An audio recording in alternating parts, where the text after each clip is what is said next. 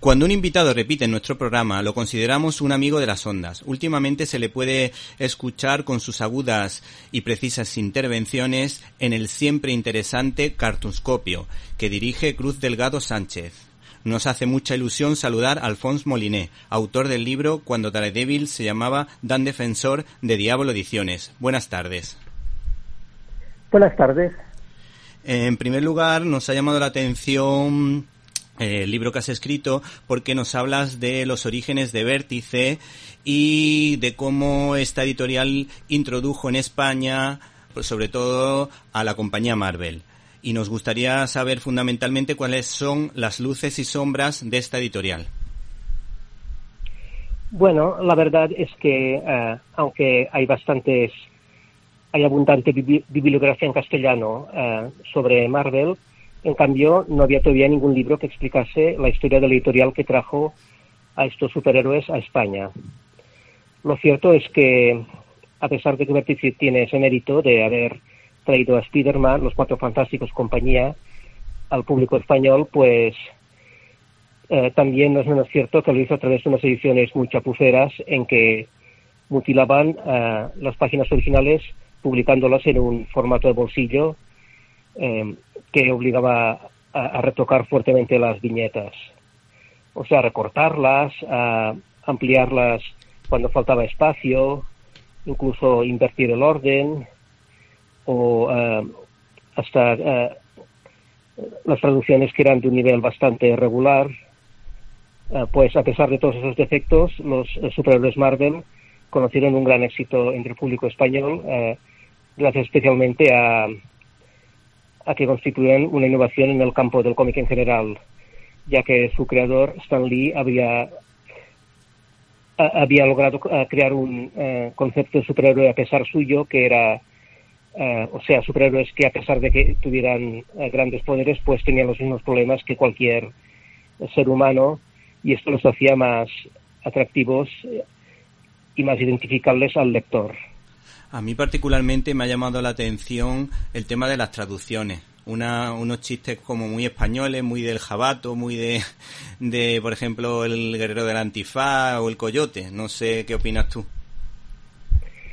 Ah, sí, esto es cosa de los traductores que tuvo Vértice. Ah, primero Fernando Sesen y luego, cuando falleció este, Salvador Dulcet hasta el final de la empresa. Lo cierto es que los productos de antes pues quizás no tenían tantos recursos como en la actualidad que por ejemplo hay diccionarios o incluso se puede encontrar en internet algunos términos de slang de argot norteamericano que a veces era difícil de traducir y, por eso muchas veces cuando no sabían cómo traducir correctamente una cosa pues eh, ponían lo que les parecía. Creo recordar eh, por ejemplo una historieta de Spider-Man que Peter Parker va a una discoteca y están cantando Un rayo de sol, la canción de los diablos que tanto éxito, tanto éxito tenía en los años 70. Sí, sí.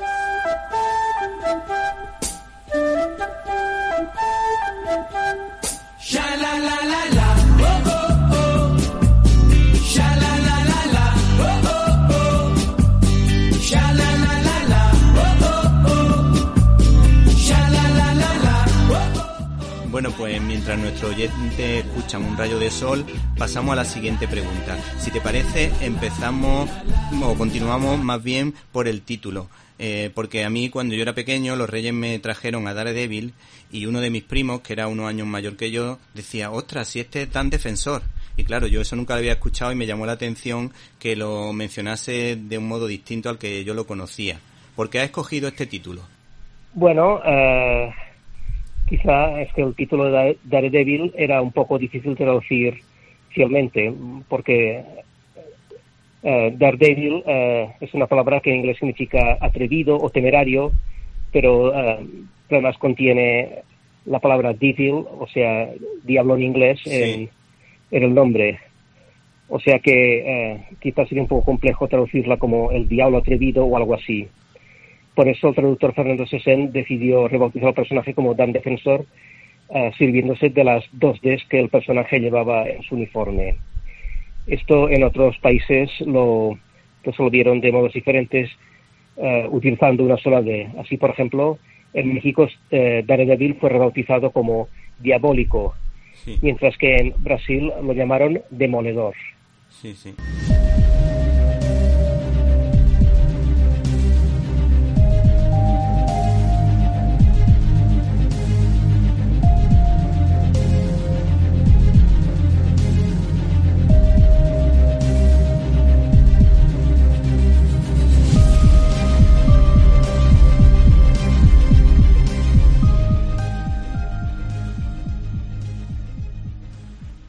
Eh, no sé si tú has leído los cómics de Daredevil. Yo la verdad que soy un admirador de la etapa de Frank Miller, sobre todo la segunda etapa, la de Bore Game, porque refleja sobre todo una estética y una, una iconografía católica y la verdad que creo que está muy bien reflejado, muy bien contado lo que podría ser un superhéroe con estas características. No sé si tú nos puedes decir algo porque yo creo que empezó eh, vistiendo de amarillo y luego ya cambió el traje y ya se puso en rojo porque Marvel habitualmente o por lo menos al principio tuvo algunos problemas con el tema del color, al igual que pasaba con Hulk.